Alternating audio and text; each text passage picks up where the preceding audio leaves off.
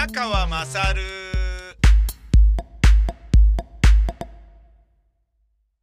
おは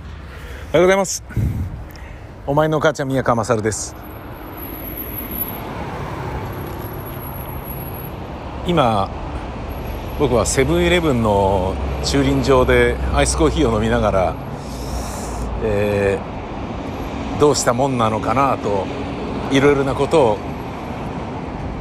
考えあぐねております。このセブンイレブンはえー、と八原の交差点からほど近い新メドロ 新メドロメドロってなんだよ。ヘドロ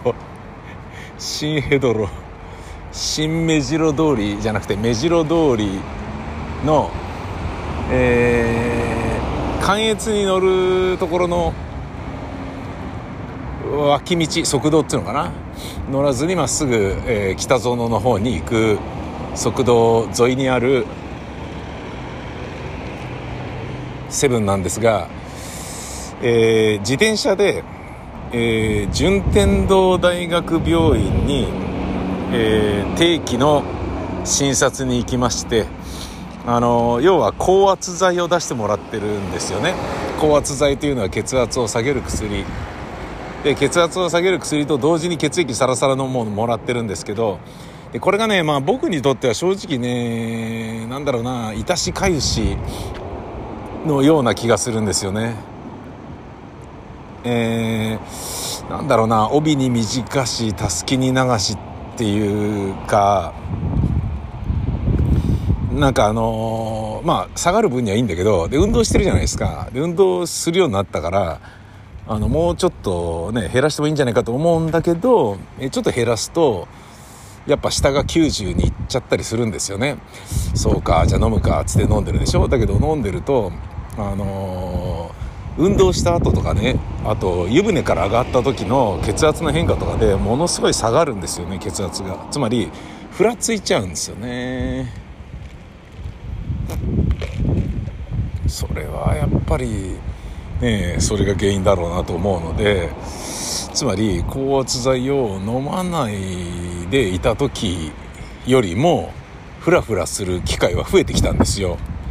これもしですね聞いてるお医者さんとかいらっしゃったらですねいや宮川さんそれやめた方がいいよとか、えーなんかあの正しいありようをですね、えー教えて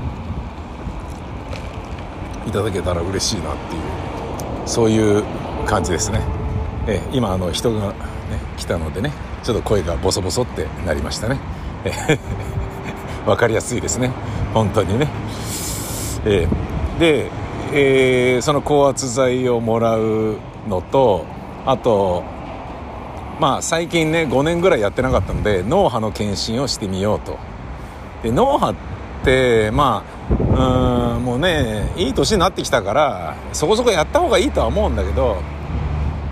えーまあ、高いからねどうなのっていうところもあるけどさ。ただやっぱ心配だもんね脳はね。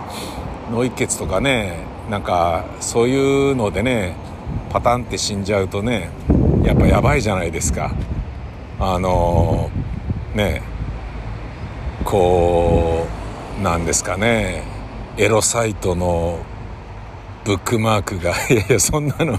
そんなの大丈夫でしょ。いやでもさサブスクのおかげですげえ良くなってんじゃないのって思うよ。前はさあの自殺を止める時に自殺の名称でさね思い直せ。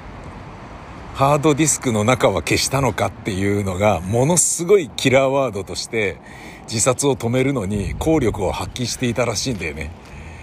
思い直せ。直せハードディスクの中は消したのかねでつまりエロサイトいっぱいお前見てそっからエロ動画とかダウンロードしてんだろうと。だもうウィニーの頃なのかな？わかんないけど。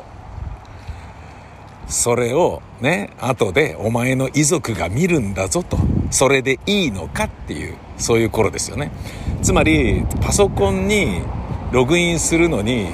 えーログインパスワードとかを入力求められない頃ですよ。Windows95 とかその頃じゃないですか。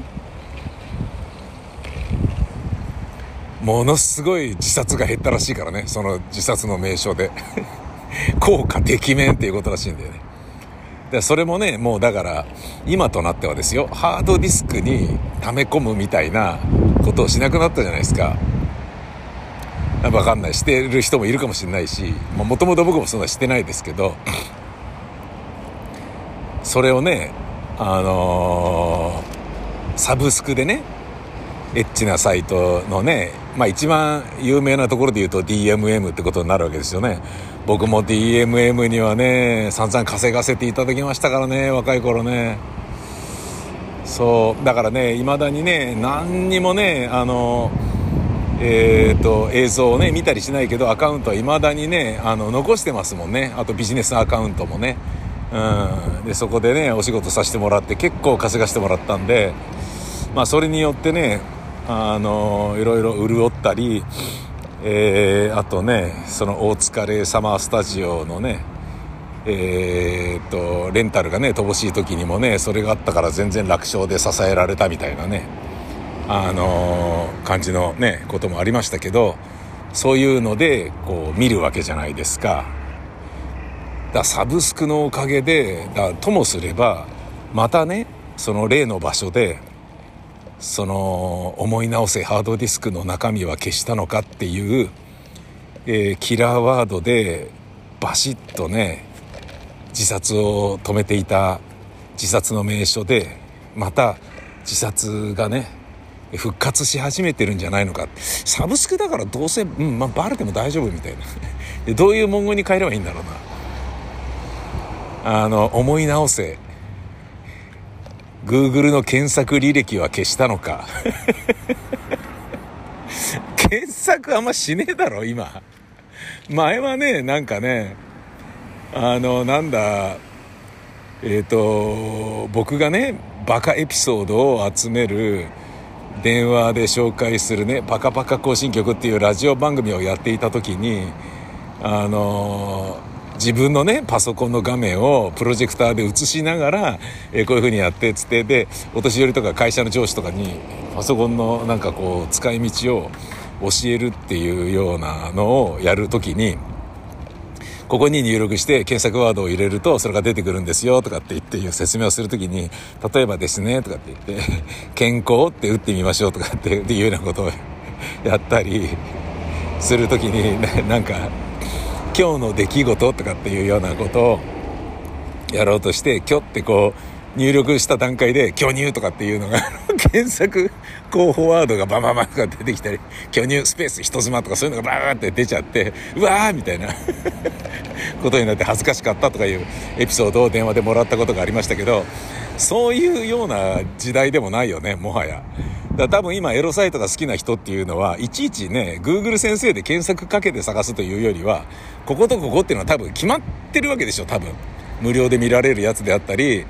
ねその法の網をかいくぐりながらノーカット版のねえー、無修正のやつとかを見たりとかしてんじゃないですか？わかんないけど。ね多分。でそうやって考えるとねダメだな。もうつまりだからそのねコンプレックスビジネスであったりとか、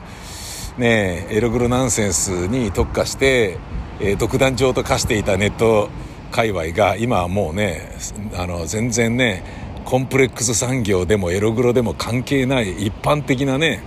えー、メディアの王様と化してしまったのでインターネットが。もはや今となってはインターネット絡みのことでパソコンやスマホ絡みのことで自殺を止める手立てはなくなってしまったってことだよ。弱ったな。悲しい事態だ。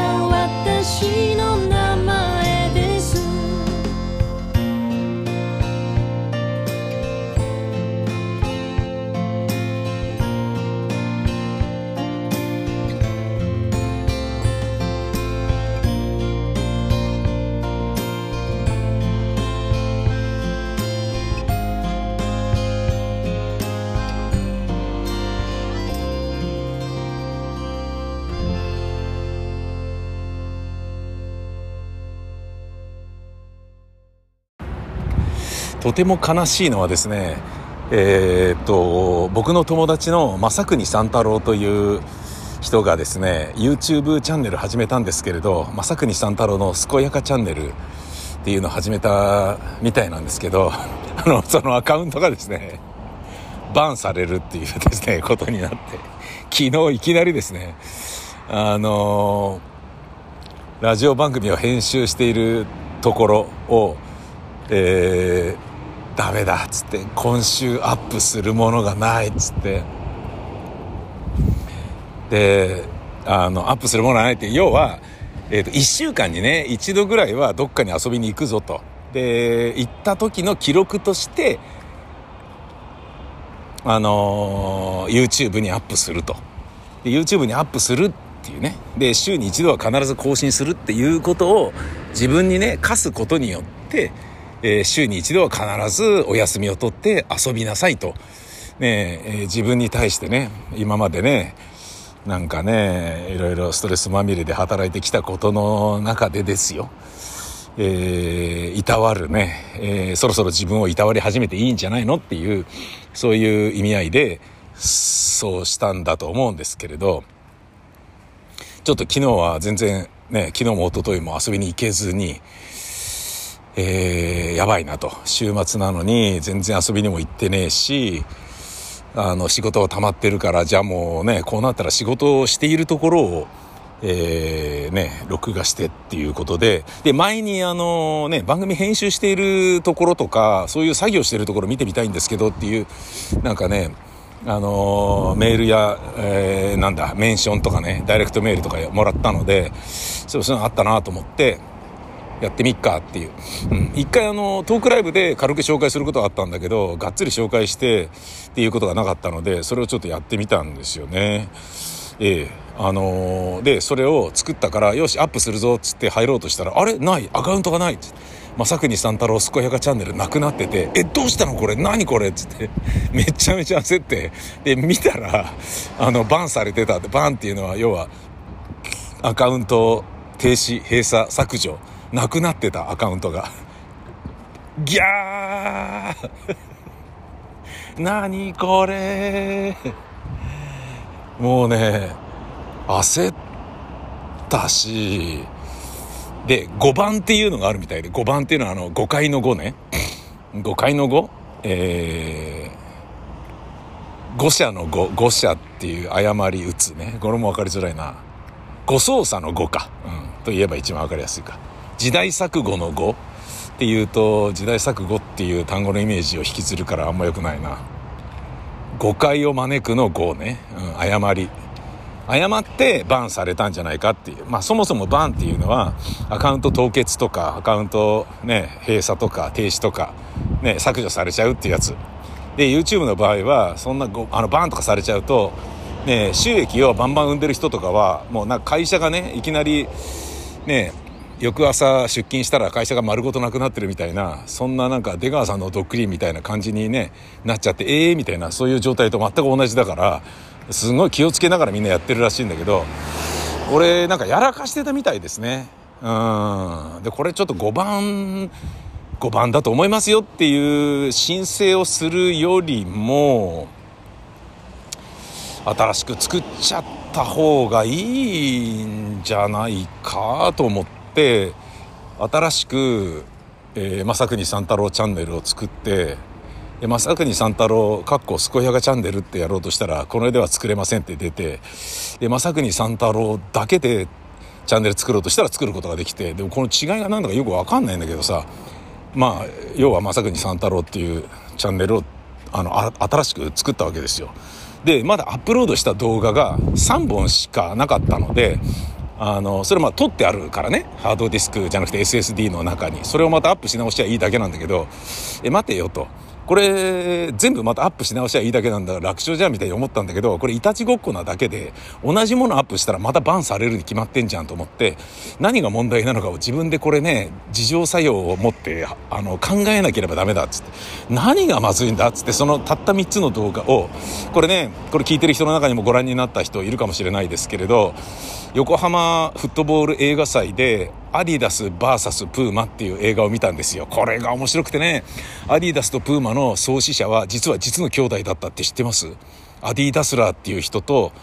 えー、ならず者、ならず者じゃないや、閲楽主義者、道楽者イコールプーマっていうあだ名だった弟とのやり取り。アディダスラーからアディダスが来てるでしょ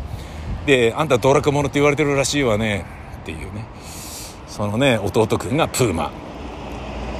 でそのね最初は2人でやってたんだけどたもとを分かつっていうあの若き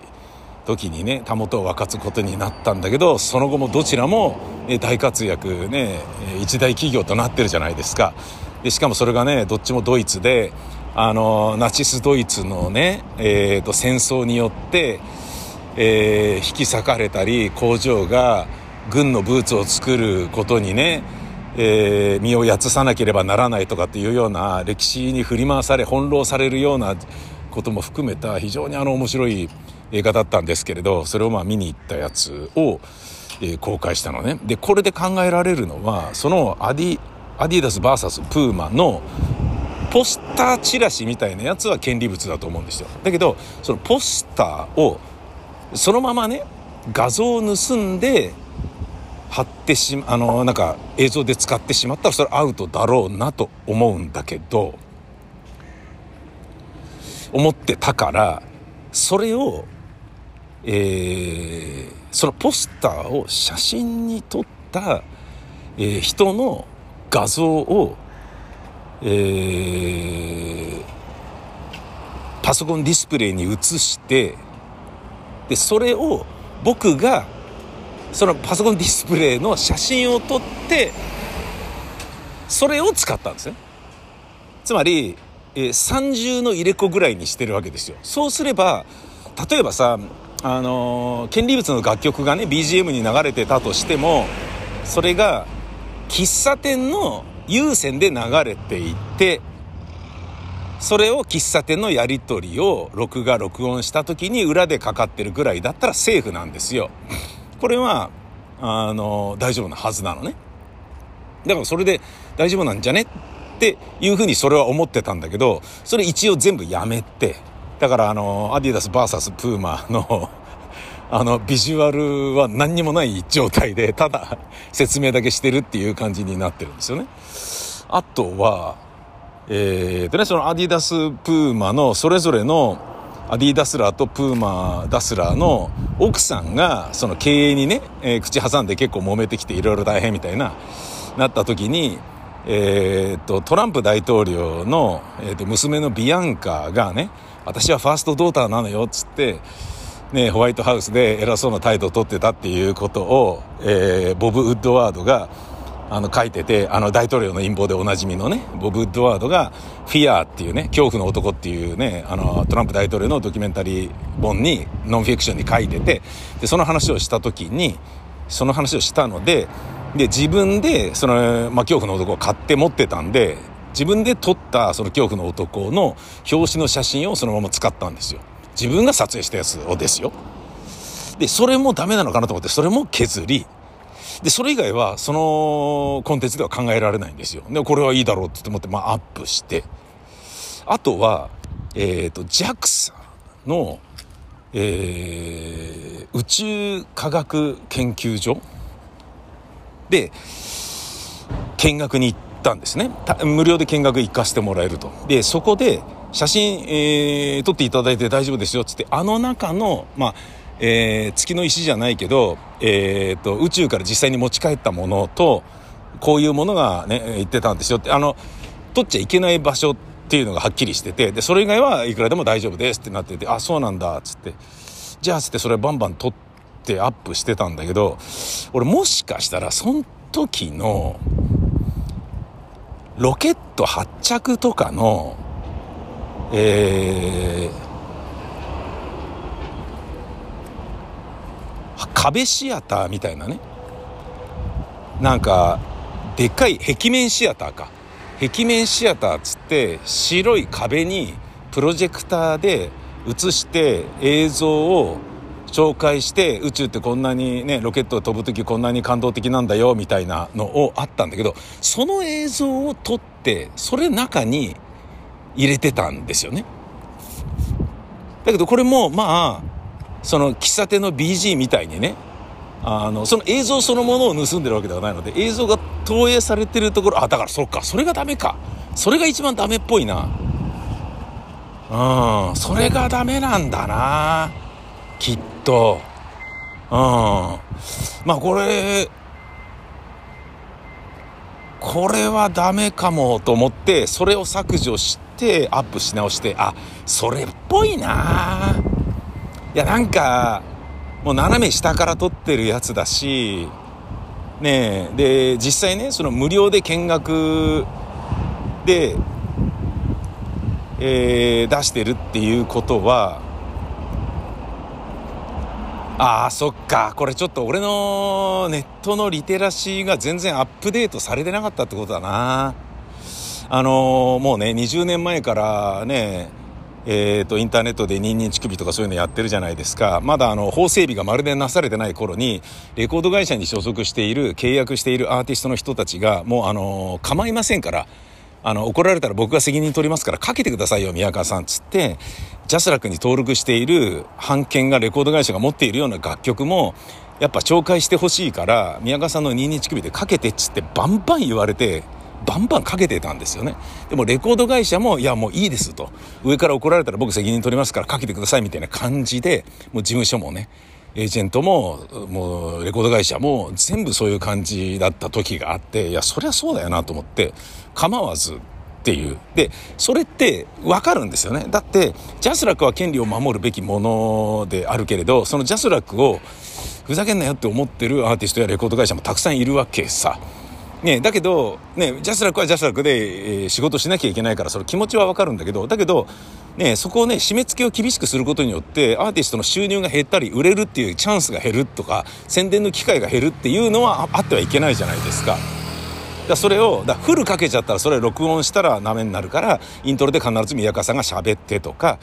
なんかね、ワンコーラスで必ず絞るとか、そういう風にしといてもらえれば、いくらでも、あの、申し開きはできるので、それでお願いしますみたいな頃があって、で、つまり、その感覚で言うと、えー、まあ、要はね、その時っていうのは合ってないようなルールだったから、あの、本人のためになるのであれば、えー、それは喜ばしいこととしてスルーしてもらえるだろうっていう感覚があったわけよ。つまり、それによって、俺が、えー、要はね、あのー、なんか有名な映画をねそのままどっかからパチってきてそれを、えー、YouTube とか公開してそれでねアクセス数とかページビューじゃねえな再生回数を稼いでお金を儲けるっていうような真剣なことをやってるんであれば別だけどそれによって儲けるつもりがなくなおかつそのね JAXA の見学のやつは見学無料ですから見学無料ってことはいろんな人に見てほしいってわけじゃん。いろんな人に宇宙に興味を持ってほしいってことじゃん。で宇宙兄弟のような子供たちがもっともっと増えてほしいってわけじゃんか。ねでそれで言うとそれを僕が紹介することによってね同年代の人が見て自分の孫とか息子とかに「いやもう宇宙だとか言ってみてもいいんじゃないか?」みたいなね。ようなことでそうかなつって、宇宙に興味を持つ野口聡一さんみたいなね。あの人がこれから出てくるっていうようなことになればねえもう何の問題もないでしょみたいな自分の中ではこれで儲けようっていう気持ちがないどころか紹介することでためになってるでしょぐらいな感じの 感覚があったんだけどそれがもう全然許されないっていうことだったんだね。ちょっとこれは時代遅れの悲しいおじいさんのね末路だね。うん。全然アップデートされてなかったってことだな。そうしかもねその離れたところから撮ってるやつだからみたいな。でこれだけ短いんだしいいでしょみたいな。でこれ見てねなんかこれがここで見られるぞみたいな感じで人が集まってねバズるなんていうこととかも絶対ないからそんなこと狙ってるわけでもないしでこれをここに最後の方にね入れとくことによってあの行きたいっていう気持ちになってもらえるだろうぐらいの感覚が自分の中にあったんですよ。っていうのはこれねあの正国三太郎の、えー、チャンネルを見てもらえれば分かりますが分かりますがってかねどうやって探せばいいのかっていう問い合わせもいただいてますけど 正国の正は政治のせいね。国は国、えー、三太郎の三は、えーと、三々と太陽が出るの三ね。太郎の太は多い老は朗らか。正国三太郎、えー、のその映像を見てもらえれば分かるんですけどそのロケットがバーって飛んでこんな感動的なんだよっていう映像が映されてるものをちらと紹介する直前が、えーと、ビッグバンの前に、えー、インフレーションというのがあったと。宇宙の始まりはインフレーション。でそのインフレーションって何ですかっていうのを何でも知りたいことだったら聞いてくださいね。僕そこにいますからって言っていたあのガイドさんのおじさんに聞いたらすいませんちょっと分かんないですね。みたいな感じの途方なところをオチとして使ったんですよ。オチとしてそれを使ってるからそれで終わっちゃったら何なんだこいつらみたいななんか JAXA って意外とダセえぜみたいなことに結論でなっちゃうから持ち上げる意味合いででもやっぱ宇宙はすごいよなここに携わってる人たちかっこいいよなっていう意味合いでそれを貼り付けて構成して持ち上げてごまかしバランスを取るっていうそういうことをやってたわけですよ。ねまあラジオパーソナリティをね長くやってるとその辺りのことはねたけてきますよね。一人爆笑問題みたいな感じになりますよね。一人で太田さんのようにはみ出してで、えー、ね、自分で言ったことを自分でまたね田中さんのツッコミのように引き戻し、ね、今はみ出したけど許してねみたいなことだよね。それのつもりだったんだけど、そういうのもだから、そういうことじゃねえんだよっていう、ね、四角四面なんだよっていう、そういうことだよね。だってあの、人が見て判断してるわけじゃねえからさ、宇宙の空間のように広がり続けてるわけじゃん、YouTube って。ね。そんなの人がいちいちチェックするわけもないよね。そりゃそうだよなちょっと反省した。で、そうなると、あの昨日アップねようやく公開編集終わって公開するぞと思っていた松ぼっくり王国の編集しているシーンとかもほんのちょっとだけあの例えばね松戸谷由実の、えーと、ルージュの伝言のあのイントロね、デレンテテツツテとかっていうのが、チラッとだけ編集してるからカチャカチャカチャカチャっつって、あ、ここね、ここね、とかって言って、尺測ったりするのに、デレンテテツテで、あの、ど途中ほんの、ほんの数秒なんだよ。かかるんだけど、それも全部、ピッチチェンジで音変えたりなんかして、すげえ変な感じにして、あの、やり直してアップするっていうことにしたんですよね。もう、そうか、あれっぽいなどうやら。まして JAXA だったらそりゃ登録するよな。正規の瞬間だもんな。そうやってみたら。そっか。気をつけよう。びっくりこい。びっくらしちゃった。だってこの「お前の母ちゃん宮川勝」をそのまま YouTube でアップしているものもあるんだけどその YouTube でアップしているやつの中にはもうなんかひどいね気違いとかおまんことかそういうのも散々言ってるわけじゃないですか。でそれはねそのなんだろうなあのインターネットでさえそういうもののね締め付けが多くなることによりえー、っとだもう完全なるねあの表現の自由というものが完全に封殺されてしまう世の中になりかねないからそれに対する、ね、ほのかなる抵抗っていうねまあいわゆる頑固じじいの反乱っていうだけの話だと思うんだけどさそれをねだからなんだろうな例えばだよこれからさあの根本圭のような漫画家が二度と生まれてこなくなるような世の中になりつつあるっていうところが俺はすごい寂しいわけよ。なんかね、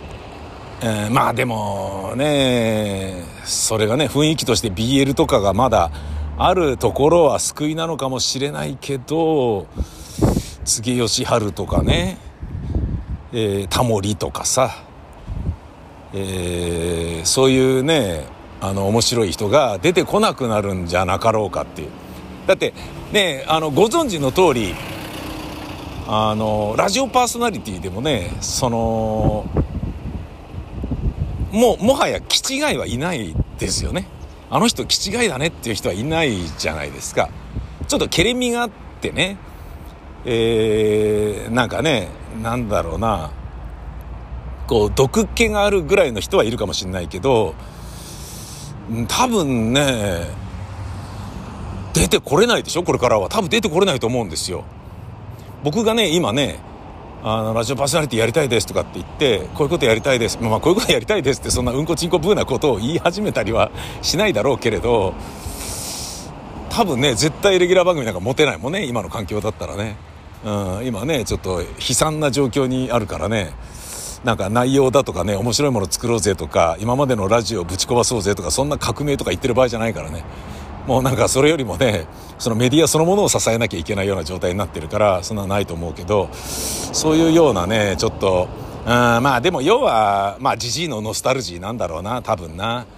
うんそういう感覚。はねちょっと捨ててねどうせね正国三太郎としてね YouTube やるのであるならばえー、でねちょっとね意識もアップデートしていかないといけないっていうことだな。もういいあの勉強になりました。本当に。ありがとうございました。えー、3つで済んでよかったって、えー、その新しいやつはもう公開したので、えー、出ているんですがここでちょっとですねこれを聞いてる皆様がもしいるのであるならばちょっとね力を借りたいことがあるんですよ。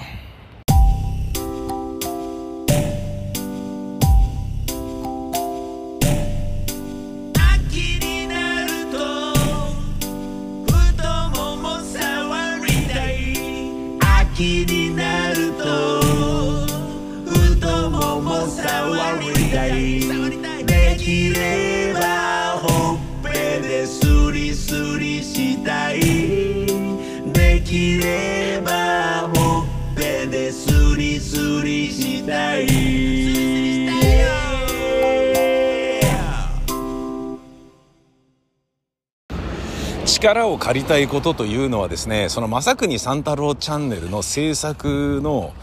お手伝いをリモートでほんのちょっとだけしてくださる人を募集中なんですよね。と言いますのは正国三太郎が、まあ、あの僕と容姿がすっごいあの似てるんですよね。でその正国三太郎は正直あんまり出たがりとは程遠いところに あって。なんかねその出るとなるとなんかねあのなんかなんだろうなもう60歳過ぎて出たがってるみたいなのとすごいなんか悲しいしでねあのその老人のビジュアルっていうのはね、見てて面白いもんじゃないじゃないですか。やっぱ若い人がやるべきものだし、そういうね、映るっていうものはね、ととりわけこれからね、4K とかね、そういう時代になっていくわけでしょよりはっきりとなんか汚らしい顔とかさ、しわくちゃなね、老いた惨めなね、老臭を晒すっていうことになるわけじゃないですか。それが避けたいから、えー、本題をようやく言いますと、えー、イラストをえー、アドビのいられとかで書いてくださる人が、えー、なんかね、お手伝いいただけたら嬉しいっていう感じなんですよね。でそれをね、いられで、えーと、こういうのを作ったよみたいなのがあってね。で、それの、えー、っと、いられデータとかを送っていただけたらすごい嬉しいっていう、そういう相談なんですよね。あの、よく、えー、っと、要はアニメイラストがほんのちょっとだけ動いて、口が動いて、あの、喋ってるみたいなね。いわゆる、な、あ、それ VTuber っつうんですか？わかんないけど。ん？違うの？全然アップデートされてない。その、えー、なんかね、まあだからバーチャルじゃなくてもいいんだけどさ、アニメとかね、イラストがね、ちょっとちゃちゃっとこう動いてて、それがふわふわ動いてるだけで、それで、えー、やれば、あのー、なんかね、正国三太郎がね、出ないで済むんじゃないのかなっていうことをちょっと思い、ちょっとね、その絵をね、まあ何でもいいんですよね。正国三太郎の声は僕の声とほとんど同じなので、あのおっさんの声なんですけどそれにふさわしいキャラクターをですね作っていただけたりするとえー、嬉しいんですけどまあでもなラジオじゃないからな、これもうポッドキャストだからな、ラジオね、やってた時はね、漫画家の人とかね、たくさんいたから、いや、宮川さん書いてあげるよみたいな人ね、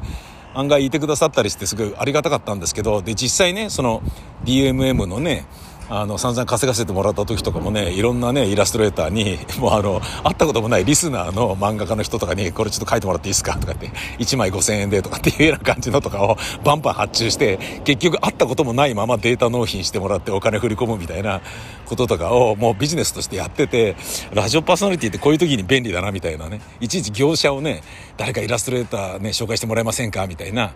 あのことなくやることができてたのとかはねすごい良かったですけどね、今ね、これ、ポッドキャストだしね、そのね、どこに向けて発信してんだか分かんないようなね、非常に内省的なメディアなので、ね、どれだけいるのか、いらっしゃるのかっていうのもあるし、で、あの頃と時代違ってね、その、もうすでにね、あの人気のね、二の字もかけらとしてないような僕のためにですね、やってあげようなんて思う人とか多分いないだろうから、ね、っていうのもあるし、もしね、なんかあの、知り合いで、何でもいいから絵描きたいみたいなね、あの、もう誰でもいいですよ。もうあの、子供でもいいですよ。あの、いら、子供っていうのは、なんだ、幼児とか そういうことですよ。iPad でイラストレーターとかね、ドロー系の、えー、アプリで描いて、ね。で、いられで描いてれば、あの、なんだっけ、ベクター要素だから、その目の部分をねちょっとだけずつ動かしてアニメとかすぐ作れるでしょきっと。多分ね。そんなような感じでね。であとは口パクにしてしたら正国三太郎ねねコンテンツが充実するっていうね。でもそんななんかわかんない。まだバーンされてる今の段階でねまたバーンされてるかもしれないわけだからもうよく YouTube のこと分かってない。のねバンばっかりされてるやつのねあのーねためにね一肌脱ぐなんて無理だよね。そもそもなんかねビッグバンの前は何ですかとかいうようなコンテンツでバンされてるってもう意味わかんねえ。ビッグバンの話で最もスモールなバンがあったっていうなんか何なんだベンベンベン。えこれやばい？これ。これやばい？大丈夫？大丈夫だよね。いやダメだね。ベンベンベンベンベン。えダメだ。歌えば歌うほどなんか権利物になんか近づいていってしまう可能性がある。そういうねやつですから。まあしょうがないっちゃしょうがないけどね。うん。ただねなんかうん。まあしばらくねとりあえずバンされないように。でも気をつけて大丈夫なのかな？あと一個だけ心配なのはオープニングが健やかチャンネルって言ってる割に全然健やかじゃねえじゃないかよっていう意味合いで非常にあの悪魔のおそろおどろおどろしいオープニングの、えー、ロゴ映像ロゴを作ったんですよね。でそれを